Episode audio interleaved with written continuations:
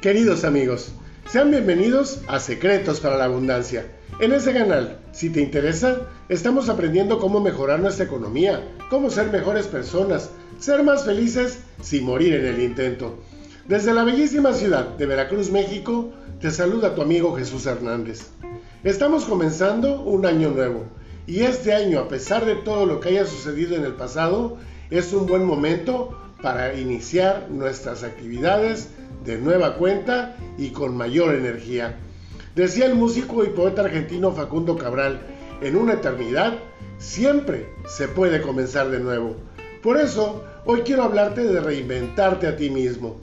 Cada año que termina, hacemos propósitos de conseguir un sueño, como bajar de peso, salir de viaje, tener mejores ingresos, comprar un auto nuevo, salir de deudas, solo por mencionar algunos. Así que con todo el entusiasmo propio de los primeros días del año, nos esforzamos en conseguir eso que nos propusimos.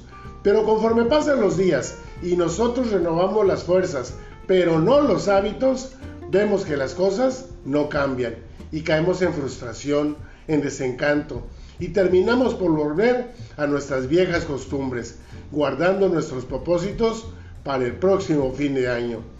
Lo mismo nos sucede a muchos y con bastante frecuencia, pero como dice un amigo mío, con el cinismo más puro de la mediocridad, si cumplo mis propósitos de año nuevo, ya no tendré propósitos para el año próximo.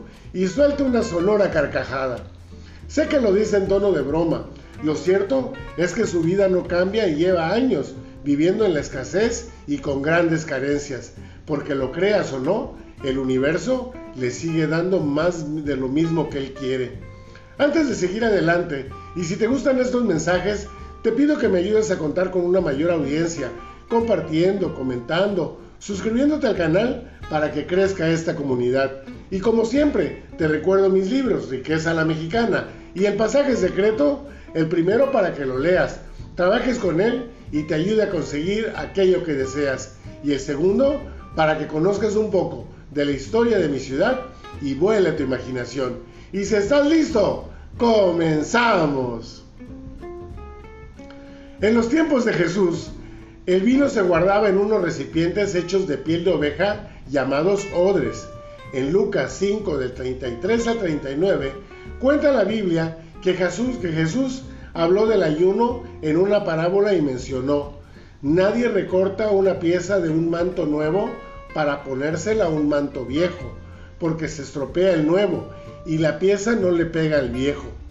Nadie echa vino nuevo en odres viejos, porque el vino nuevo revienta los odres y se derrama, y los odres se estropean. A vino nuevo, odres nuevos. Eso significa que no puedes tratar de conseguir materializar tus propósitos, un proyecto o un sueño si primero no cambias tus formas, tus hábitos, tu forma de pensar, actuar, es decir, si no cambias tus odres viejos. Tengo un amigo que tuvo un negocio de ropa de marca. Su padre le había dejado este negocio como una herencia familiar, pero lamentablemente nunca le enseñó el manejo del mismo. En consecuencia, se administró bastante mal, pues las ventas del local las usaba solo para darse una vida de lujos que estaba por muy por encima de su nivel, que no era malo, pero tampoco era bollante. De tal forma que el negocio se vino a, menos y se vio la necesidad de despedir personal para poder mantener el almacén en operaciones, hasta el punto de quedarse solo, pues las ventas se vinieron abajo al dejar de tener el surtido que antes tenía. Finalmente se quedó completamente solo, atendiendo el negocio, pero entonces las cosas se pusieron peor, pues sin haber quien limpiara los pisos y arreglara las prendas, este se veía sucio y desordenado. Un día que pasaba por su negocio, me detuve a saludarlo y durante el tiempo que duró nuestras charlas, solo escuché quejas y lamentaciones. Pero cuando le pregunté que por qué se veían los pisos así, me dijo que no había quien le hiciera la limpieza y que él jamás tomaría una escoba o un cubo para hacerlo. El local se cerró, pero afortunadamente pudo rentar el local por un año y con una parte del dinero que pudo eh, que guardó lo pudo volver a abrir.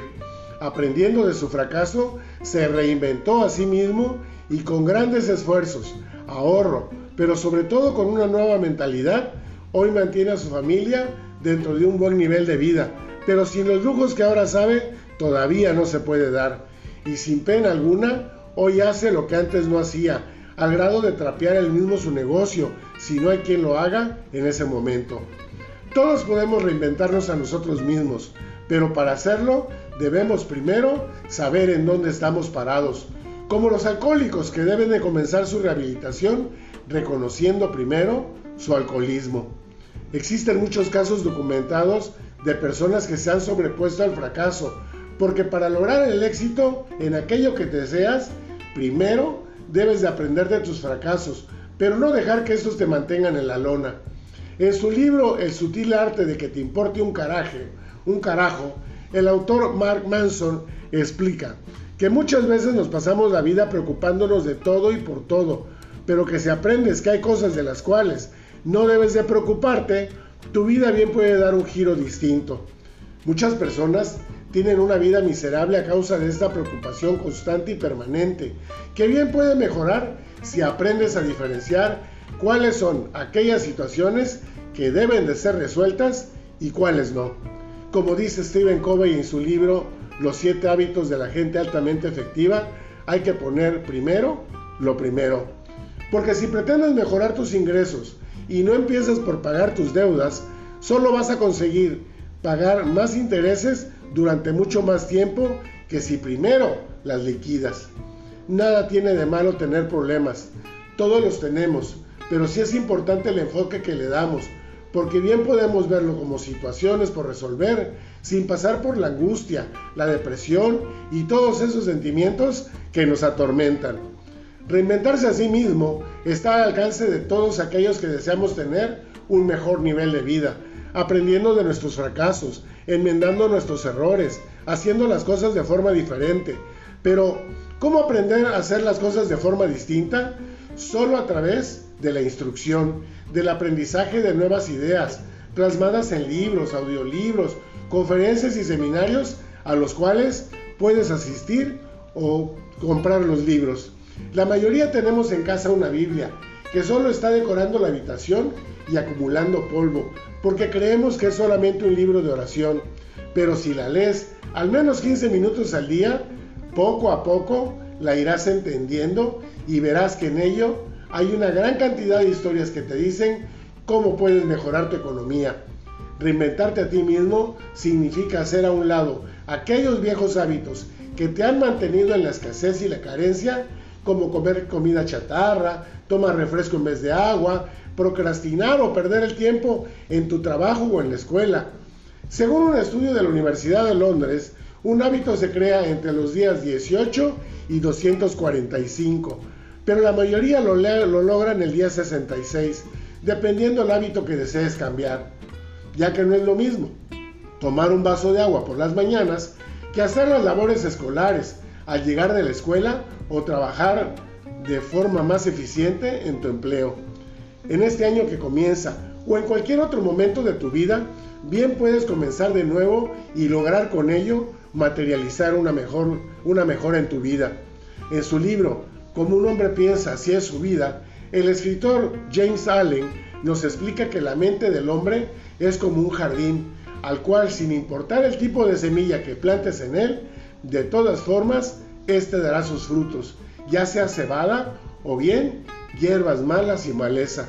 Así que tú decide qué tipo de semilla plantarás en tu mente. Reinventarte, reinvéntate hoy mismo y cambia tu futuro a través de modificar tu presente.